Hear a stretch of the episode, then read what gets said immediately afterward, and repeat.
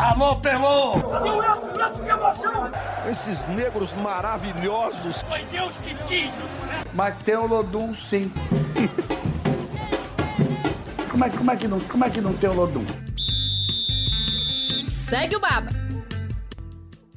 Salve, salve, meus amigos, minhas amigas. Está começando o Segue o Baba. Eu sou Juan Melo e hoje vamos ter um programa diferente para falar da, do primeiro turno do Vitória na Série B do Campeonato Brasileiro. Comigo hoje uma bancada como nunca do GE. Globo. Rafael Santana e Thiago Pereira vão abrilhantar esse papo comigo hoje. Tudo bom, meus amigos? Bem, vou deixar o Thiago falar primeiro, que ele é mais velho. Vai lá, Thiago. É, é um prazer, é a primeira vez é, que a gente está fazendo juntos, né? A gente é acostumado a fazer o Bavim Paulo, que é um, um programa online da gente, pelo ge.com. Agora é a primeira vez que a gente está fazendo o podcast Segue o Baba juntos. Um prazer estar com vocês aqui. É isso aí também. Estou muito, tô muito feliz e satisfeito em gravar esse podcast. Pois é, o prazer é todo nosso. O Thiago ainda mais está falando diretamente de Cancún, né? Nas férias dele. Mas então, antes de pontuar ah, exatamente o que a gente separou de interessante da campanha do Vitória na Série B, é bom deixar claro para o torcedor, para quem não está nos ouvindo, como foi a campanha da equipe na competição até aqui. Vitória termina o primeiro turno da Série B com 19 pontos, na 14ª posição. A distância para a zona de rebaixamento é de apenas um ponto. E para o G4, tão sonhado G4, é de 10 pontos. Por sinal, o time tem apenas um ponto a mais do que tinha nesse mesmo período do ano passado na Série B. Uma campanha, a meu ver, desastrosa. E para mim fica claro também que o time não aprendeu com os erros do passado e nem com o que fez no início deste ano. Né? O Vitória não classificou para a segunda fase do Campeonato Baiano de nível técnico baixíssimo, ficou nas quartas de final da Copa do Nordeste, ficou na terceira fase da Copa do Brasil, uma equipe que em nenhum momento apresentou bom desempenho. Só que na Série B imaginava-se ainda assim que pudesse brigar pelo um G4, o que não acontece até o momento, muito pelo contrário, o time está nas últimas posições. Queria saber de vocês se também a expectativa de vocês foi derrubada por essa campanha ruim do Vitória. Um banho de água fria, né? O, o, essa, esse primeiro turno do Série B do Campeonato Brasileiro. É, eu, pelo menos, esperava muito mais desse time. Não posso dizer que eu esperava que ele tivesse eh, uma campura entre os quatro, mas eu esperava que ele estivesse brigando por uma dessas vagas. É, não pelo histórico do primeiro semestre, é um primeiro semestre muito conturbado a, o primeiro semestre da, da, dos clubes de todo o Brasil terminou em março e só voltou em julho. É, o Vitória, até março, fazia uma campanha segura. O, time, o time principal, que era comandado por Geninho, não tinha perdido ainda. O time do Campeonato Baiano é, tinha algumas peças interessantes, tinha alguns valores que podia tirar. Tinha Heron fazendo gol em, vários, em várias partidas do Campeonato Baiano tinha o Matheus Tenório também se destacando, você tinha o, o, Eduardo, você tinha o Carlos atuando bem, você tinha alguns jovens valores que você poderia pensar nessa temporada, utilizar nessa, até como uma válvula de escape, já que o clube não vive uma situação financeira E no retorno da pandemia tudo mudou, inclusive o técnico, o Geninho saiu, o Pivete assumiu, agora é o, o Barroca. E eu acho que toda essa, essa confusão, todo esse, esse balaio de gato desse primeiro semestre do Vitória culmina para essa campanha é, é, vexatória. É vexatória, é, é comparável ao do lado. Eu acho que nada, ia, nada poderia se comparar à campanha do ano passado, e essa é comparável. Eu acho que o Vitória meio que é, meteu os pés pelas mãos nesse primeiro turno de Série B. E com agravante, né? Que esse ano, na teoria, tem uma situação mais confortável que o ano passado. Pelo menos o presidente, né? Teve mais tempo para montar a equipe. É, é, engraçado porque eu não sei se vocês têm essa impressão, mas a impressão que eu tenho é que não, não, eu não consigo definir em que momento a campanha do Vitória passou de ser de luta pelo acesso à briga contra o rebaixamento, porque no ano passado o Vitória vinha mal desde o início do, da Série B. Né? Começou perdendo os primeiros jogos, o Vitória nunca esteve perto é, de estar ali brigando pelo G4. Nessa, nessa Série B, não. O Vitória começou com uma invencibilidade de seis jogos, tudo bem que foram quatro empates, mas, é, mas ainda assim eram invencibilidade, eram seis jogos sem perder.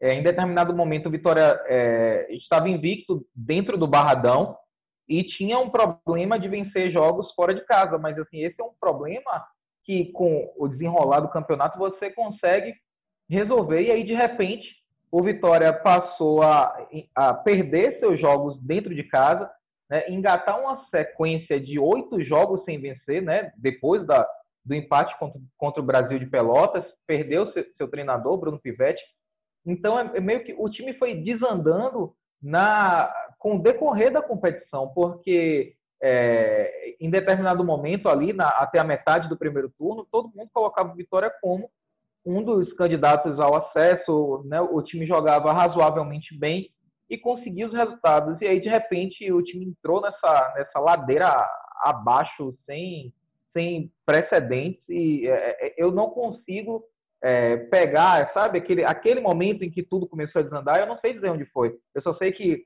a gente é, é, dormiu com Vitória brigando pelo G4 e acordou com Vitória lutando contra o Z4. Eu, eu acho, Rafa, que você meio que respondeu um pouco também né, sobre isso. Eu acho que o Vitória começou a desandar quando começou a perder pontos no Barradão. A campanha do Vitória foi toda construída com pontos no Barradão. Vencia em casa, perdia fora. Vencia em casa. Quando passou a não conseguir vencer em casa, o Vitória não vence em casa cinco jogos. Desses cinco, perdeu três. Aí não tem, não tem campanha que se sustente, né? Saiu dessa, desse meio de tabela também, que ficava o tempo todo no meio de tabela. O Vitória, em todo o primeiro turno, só entrou no G4 em uma rodada, na terceira rodada, no início, que foi bem aquele, aquele, ponto, aquele ponto que você destacou desse início bom do Vitória, com invencibilidade e tal. Mas quando passou a perder pontos no Barradão, a jogar mal em casa, aí tudo desandou. Será que esse momento que o Vitória se perdeu não foi aquele jogo com o Ceará na Copa do Brasil? Até ali, até ali o Vitória fazia uma Série B em que ganhava alguns jogos, empatava outros. Eu acho que a primeira derrota foi depois disso. A derrota contra o Confiança foi depois desse jogo. Vitória perde para o Ceará, ganha do Paraná e depois perde para o Confiança e aí começa uma instabilidade. Eu acho que aquele jogo que, que todo mundo vai lembrar, que foi o jogo, o Ceará foi expulso por trocar agressões com Charles, do, quando o Vitória estava ganhando de 2 a 0 o Vitória estava conseguindo o resultado que garantia a classificação. O Léo Ceará é expulso, o Vico toca com a bola, toca com o braço no, no, na, na bola na grande área, faz um pênalti. O Vitória tinha uma caminhada, perde a classificação o presidente do clube, Paulo Carneiro, invade o gramado para xingar, xingar Vinícius. Eu acho que aquele jogo é, é, provocou toda uma instabilidade no clube, emocional, e que acarretou nesses resultados. É, é muito, muito bem lembrado, muito bem lembrado esse jogo. É, ali, se o, o Vitória consegue aquela classificação dentro do Ceará, e pelo menos até o primeiro tempo, encaminhava para isso, né? 2 a 0 com 15 minutos de jogo, e o Vitória jogando muito bem eu acho que aquilo ali daria uma injeção de ânimo no clube, fora o dinheiro que entraria, né? Entraria um dinheiro bom, acho que mais de 2 milhões de reais na conta do Vitória. E eu acho que, de fato, Thiago, naquele momento ali, não só a confiança, um pouco da confiança se perde, mas se perde também o, o, o, o emocional, né? Um pouco do emocional do clube vai embora, e aí a gente precisa colocar é, boa parte disso na conta do presidente do clube que fez aquela besteira e foi julgado, está é, recebeu uma punição que cumpre até hoje e, e multa que, enfim, prejudica os os cofres do clube também. Pois é, e eu estava pensando aqui, né, nos melhores momentos do Vitória na Série B. Não é difícil você elencar. É claro que teve aquele início de cinco jogos, de invencibilidade no início, só que desses cinco jogos venceu só um, empatou quatro. Vitória é o time que mais empata na Série B, ao lado do Brasil de Pelotas. Eu não, eu não me lembro assim de grandes momentos daqui, da equipe na, em todo o primeiro turno, em relação a desempenho, a resultado. Eu acho que quando o Vitória ganhou, ganhou meio apertado. Aí quando perdeu, realmente escancarou suas deficiências. Não sei se vocês lembram algum grande momento da equipe. Grande momento não. Acho que resultados que, que inspiraram uma certa confiança foi o jogo contra o Cuiabá, que o Vitória ganha dentro de casa o Oeste, o Vitória começa muito mal, o Vitória sai perdendo para o Oeste, que é está na zona de rebaixamento, e mas ganha, o Vitória ganha do Oeste. Talvez esses, esses dois jogos, pelos placares que foram o, o, o triunfo do, do, do Vitória, para não falar vitória do Vitória, esse plano. para não ser para não ser redundante, né, repetitivo. Exato. É, eu, é, eu acho que esse, esse jogo contra o Cuiabá, porque o, o Cuiabá é, era um time mais organizado do que o Vitória, né? Ainda é, né? É um time mais organizado do que o Vitória, treinado pelo Chamusca. É, eu, eu acho que parte do jogo contra a Ponte Preta, que foi um empate em 3 a 3 é, parte desse jogo o Vitória jogou bem. Quando jogou mal, jogou mal, mas quando o Vitória é, jogou bem, eu acho que o Vitória foi bem naquele jogo. Mas é, isso é, é, é, é meio que é, é, intrigante, porque quando eu olho para os times que estão é, brigando pelo G4, lá em cima, eu não vejo nenhum que tenha um elenco tão superior ao do Vitória. Né? Tirando o exemplo da própria Chapecoense, que, que dentro da sua casa não conseguiu derrotar o Vitória. Né? Foi, o jogo foi um a um e no segundo tempo o Vitória pressionou a Chapecoense e, e por pouco não conseguiu sair de Chapecó com um resultado positivo. Eu não consigo enxergar um time que esteja tão à frente do Vitória. Eu consigo enxergar a Chapecoense mais organizada, o, o, o Cuiabá mais organizado. O América Mineiro, o trabalho do Lisca, ele conseguiu colocar o América Mineiro em um, um outro patamar dentro da Série B. Mas em termos de elenco, não tem. O Vitória tem um elenco competitivo para disputar a Série A. E aí eu acho que é, vale um elogio ao presidente, ao Paulo, ao Paulo Carneiro, e vale uma crítica também. O elogio é que ele conseguiu fazer contratações para tornar esse time, pelo menos no papel, competitivo. O Alisson Farias é um bom jogador, o Fernando Neto é um bom jogador, é, é, o Wallace ele traz segurança para a zaga. Então, eu, é, o Rafael Carioca ele veio do campeão da Série B, o Bragantino. Então, no papel, ele conseguiu trazer jogadores para tornar o Vitória uma equipe mais competitiva. Só que, assim como na temporada passada, ele contratou demais. E quando você contrata muito, você erra muito. Então, vieram jogadores que não agregam em nada para o Vitória, né? E que, que mal entram. E, e, e, pior, vieram jogadores com histórico médico anterior preocupante, é, é, como o, o Juninho Xadá, por exemplo, né? O, o Lucas Cândido, que se machucou, ele, a gente lembra que ele foi reprovado nos, nos, exames médicos da própria Chapecoense por causa de uma questão, de uma questão médica, né? É, então, ele contratou demais e, e, errou demais também. É, eu acho que assim, é, fica na, naquela, sabe, naquela balança. Tipo assim, é o elogio, mas também tem a crítica. Eu concordo com você, Rafa, e, e tem uma questão sobre elenco.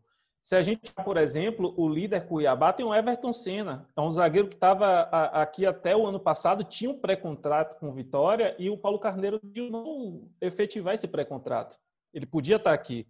É, a Chapecoense é, tem o Selmo Ramon, que estava aqui ano passado, brigando para não cair para a Série C. Tem Felipe Garcia, que era reserva do reserva até outro dia aqui. E, e se você colocar na balança, tipo, você prefere quem? O Ceará, que foi bem no CRB passado ou Anselmo Ramon que estava brigando para não cair no Vitória ano passado? Ah, Alisson Farias, que estava com o CRB junto, fazendo uma boa dupla lá com o Léo Ceará, ou o Felipe Garcia, que quase não jogava pouquíssimas partidas boas. Pô, o Alisson Farias. No papel, o elenco do Vitória é respeitável. É um elenco para tá lá em cima, brigando pelo acesso. Só que na prática, futebol é, é uma coisa que não tem muita lógica. É, é difícil cobrar lógica do futebol. É, o elenco do Vitória está nessa situação que está hoje. É, e também tem umas coisas também inexplicáveis, né? Como o Rafa apontou. Por exemplo, o Amerson Soares, né? No Vitória é Soares, mas é o Bolota, né? Conhecido por Bolota. Ainda não estreou. Ainda não estreou e o Vitória continua está se reforçando. Já tinha contratado o Soares antes. Soares não, Bolota. No, no segue o Baba vai ser o Bolota. Bolota. Vai ser o Bolota tinha contratado, ele não estreou. Vitória já trouxe mais um novo jogador para a posição que foi esse Thiago Lopes, que estreou agora contra o Brasil de Pelotas. Então, Romson, tem um, não sei se o torcedor do Vitória lembra, mas Vitória tem, tem Romson ainda, o volante, no elenco. Não joga. Vitória recentemente se desfez de alguns jogadores jovens que, se não mostraram muita coisa no elenco profissional, poderiam, a longo prazo, poderiam é, agregar de alguma forma. O Heron, por exemplo, para mim o Heron contribuiu mais para o Vitória do que o Júnior Viçosa, por exemplo e o, o Heron foi emprestado. É, é, claro que tem, tem uns casos do Rodrigo Andrade, que era um jogador que tem problemas extracampo, eu até compreendo a saída dele, mas tem o Ellison também, o lateral direito, que foi emprestado. O Vitória tem quatro laterais direitos nesse momento.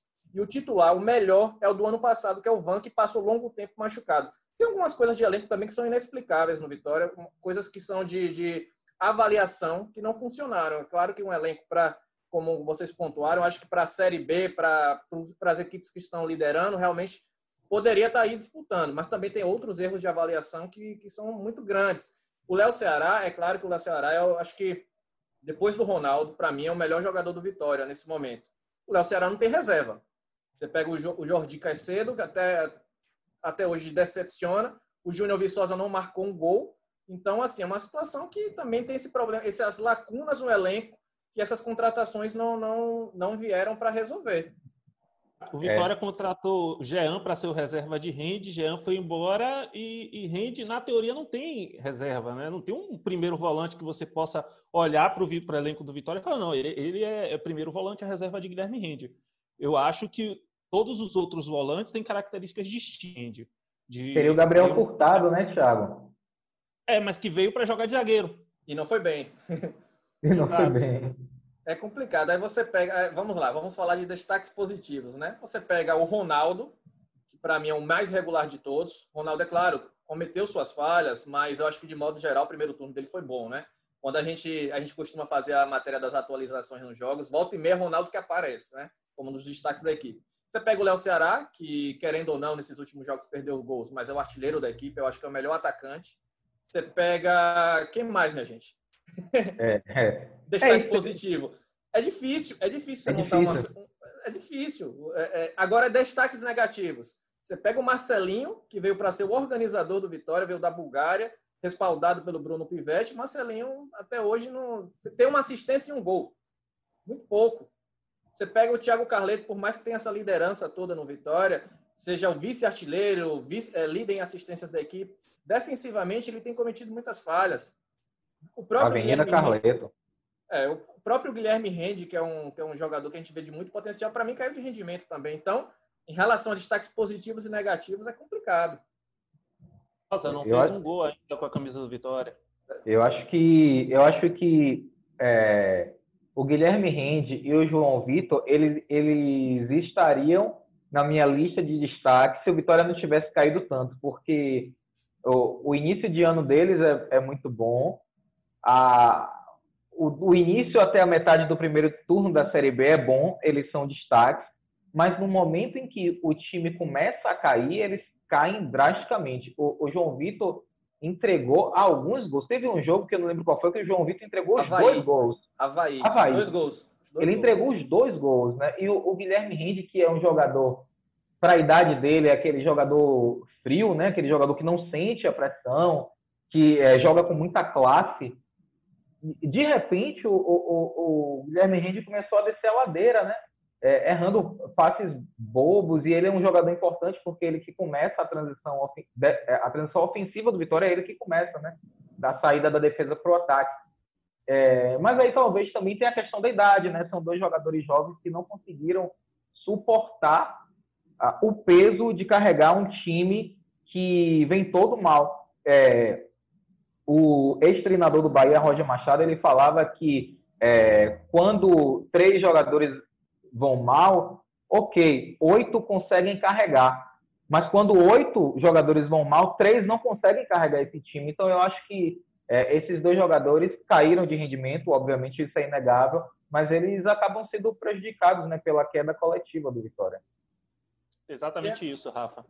O Vitória é, é, ingrato você cobrar de João Vitor, eu cobrar de, de Guilherme Rende realmente, porque eles são jovens, são de pouca rodagem, jogadores que vieram, não foi para, eles não foram contratados para resolver, mas eles foram contratados para suprir eventuais lacunas que esse elenco tivesse, como ele tem. Esse elenco tem algumas lacunas e algumas é, é, então é, é perigoso até cobrar é, é, em demasia desses jogadores. Você pode cobrar, é claro, o jogador está ali para isso, mas você não pode depositar toda a responsabilidade nesses jogadores. Até para isso tem os atletas mais os atletas que foram assumir essa bronca quando fosse necessário.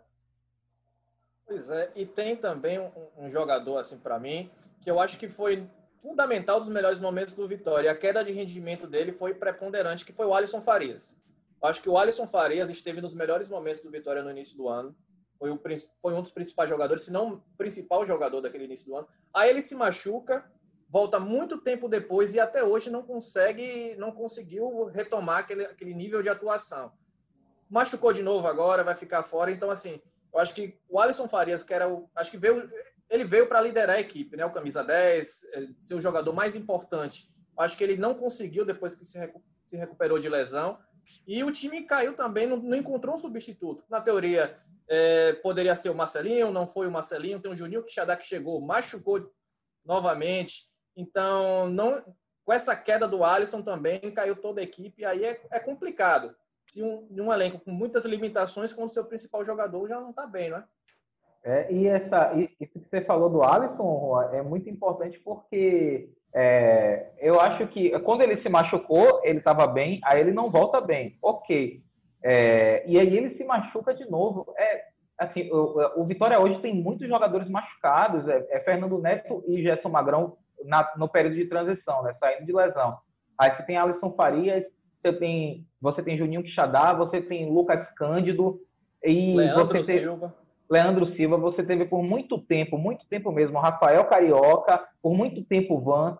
É, é um elenco que se machuca demais, assim. Então, é assim, é preciso entender o que é está acontecendo, porque, claro, a, as lesões elas vão acontecer, ainda mais num calendário atípico, né, com, a, com, a, com a sequência de jogos é, muito grande, mas o, o, os jogadores do Vitória se machucam demais e passam muito tempo no DM. É, é preciso saber, entender o que é está acontecendo. E, e, esse não é um, um, histórico que seja exatamente uma novidade para a gente, né? Os jogadores do Vitória se machucando muito e demorando muito a se recuperar. Pois é, e é, e, e é difícil você, diante dessa realidade, fazer uma projeção de segundo turno, né? É, eu acho que o Vitória está numa situação tão complicada que ele não deve mais pensar, pelo menos até se livrar, até ficar numa situação confortável em brigar contra o G4, porque a realidade do Vitória nesse momento não é essa. E olhando assim, fazendo a projeção do segundo turno, eu acho que o Vitória entrou numa situação que vencer, recuperar os pontos em casa já não vai ser bastante. O Vitória vai ter que vencer fora. E você terminar um primeiro turno de uma competição sem vencer um jogo fora de casa, para mim isso é inconcebível. Ainda mais que eu acredito que esse ano esteja mais fácil vencer fora de casa. Não tem torcida adversária. É claro que tem a questão do campo, adaptação, mas não tem torcida. É muito mais fácil hoje vencer um jogo fora de casa do que era ano passado. E o Vitória não conseguiu ainda assim vencer um jogo fora de casa. Para mim, a, o segundo turno passa por recuperar os pontos em casa. Recuperar não, você não recupera mais o que você perdeu, mas você voltar a pontuar seguidamente em casa e você finalmente vencer fora. Sem isso, fica muito difícil. Para vocês, qual a projeção que vocês fazem para esse segundo turno do clube? Eu acho também um campeonato de recuperação vai ser preciso é, chegar o mais rápido possível àquela faixa de pontuação ali, respira aliviado, opa, tô salvo. Geralmente 45 pontos, 46, algumas temporadas menos, outras mais, mas é geralmente essa faixa de pontuação que você tem que chegar para se garantir e, e fazer o planejamento do ano que vem, porque para o Vitória, eu acho com acesso agora, eu sonhar com a briga pelo acesso agora é, é um pouco irreal. É, sobre jogos em casa e, e, fora de casa do Vitória, vale destacar que o Vitória disputou a maior parte do primeiro turno em casa. Foram 10 jogos em casa e, agora se inverte. O Vitória vai ter 10 jogos fora e 9 em casa. Ou seja, vai ter que conquistar algum resultado longe de Salvador para poder respirar aliviado ou até sonhar com algo mais, se eventualmente emplacar uma, uma série de resultados positivos. Eu lembrei agora de um, um, comentário que, que Pedro Tomé, que participa sempre aqui com a gente e entrou de férias agora, um comentário que uma observação que ele fez. Ele, é, na rodada, até a 18ª rodada, né, antes de ser disputada essa 19ª, ele lembrou da, da trajetória do América Mineiro, que o América Mineiro venceu cinco jogos em sequência e saiu de 20 para 35 pontos e hoje é o terceiro colocado da Série B. Se o Vitória vencer cinco jogos em sequência, agora somar 15 pontos, o Vitória vai a 36 pontos. É, o Vitória vai a 36 pontos, chega na, chegaria na pontuação que o Cuiabá tem hoje, que é o vice-líder. Mas aí você precisa é, é, observar que esses times que estão na frente também vão pontuar. Então, assim, isso dá conta do quão difícil para o Vitória vai ser fazer essa campanha de recuperação para chegar no G4. Eu acho que nessa altura do campeonato, é, começando um retorno, o G4 não, não, não, pode ser, não, não pode ser descartado pelo Vitória, não. Não dá para descartar. Porque a, a gente tem é, históricos de times que conseguiram, é, em um turno, fazer uma campanha de, de campeão. Então, não dá para descartar o G4. O G4, mas, nesse momento, o primeiro passo é voltar a vencer. É, é, é, abandonar essa sequência de oito jogos sem vencer incômoda, vencer a primeira e aí começar passo a passo. Mas hoje, é, mesmo não desconsiderando o G4, o Vitória precisa ter em mente que a luta dele é para é, sair, tirar a cabeça ali daquela, daquela zona de perigo ali da zona do rebaixamento. Rafa, você falou do América Mineiro e o América Mineiro de 2009 pode servir de inspiração para o Vitória. O América Mineiro do ano passado, 24 pontos no final do primeiro turno. Ele estava na 13ª posição, era um time que chegou a ocupar a lanterna da Série B de 2019 no primeiro turno. E aí no segundo turno fez uma campanha muito boa e chegou a brigar, chegou a sonhar com acesso, terminou em quinto lugar com 61 pontos. Tiago, é, esse é um bom exemplo porque é, eu, eu lembro da, dessa campanha do América e aí o América Mineiro chegou na última rodada com em, em condições de subir e não subiu porque perdeu em casa, assim, uma coisa completamente, sabe, um, anti, um anticlímax, porque é, é, é, seria uma premiação ao segundo turno do América Mineiro, né? Mas o América Mineiro perdeu dentro de casa, era só vencer. E aí eu não, lembro, não vou lembrar qual foi o jogador, talvez seja o Juninho, que é o principal destaque da equipe, falou: a gente não perdeu pelo jogo de hoje, a gente perdeu pelo campeonato que a gente fez no primeiro turno. Ou seja, até isso serve de exemplo para o próprio Vitória. Até se o América do ano passado for, é, for tido como exemplo, é preciso se atentar que você vai estar o tempo todo remando contra a maré. Então você vai ter que fazer uma campanha perfeita. Você não apaga o histórico do seu campeonato, né? Você joga com ele, você carrega ele para frente do campeonato. Pois é, e tem a coisa complicada disso tudo é que o Vitória depende só dele, né? E a gente tem, sabe bem que o Vitória depender só dele não é fácil, meus amigos. Vamos chegando aqui ao final do, do nosso Segue o Baba. Agradeço demais a participação de vocês. Próxima semana estaremos novamente aqui. Lembrando que o Segue o Baba está disponível em, disponível em todas as plataformas de podcast e no ge. Globo. Muito obrigado, amigos. Valeu, Thiago. Volte logo de férias e valeu, Rafa. Valeu, Juan. Falou. Tchau, tchau. Thiago, velho, dê, dê, pelo menos dê um tchau, velho. Meus queridos, um abraço. Pronto. Até a próxima. Tá bom, pessoal? Lembrando que o Segbabo está disponível em todas as plataformas de podcast e no ge.globo. Forte abraço e até a próxima. Alô, Pelô! que emoção! Esses negros maravilhosos! Foi Deus que quis! Mas tem o Lodum, sim. como, é, como, é que não, como é que não tem o Lodum? Segue o Baba!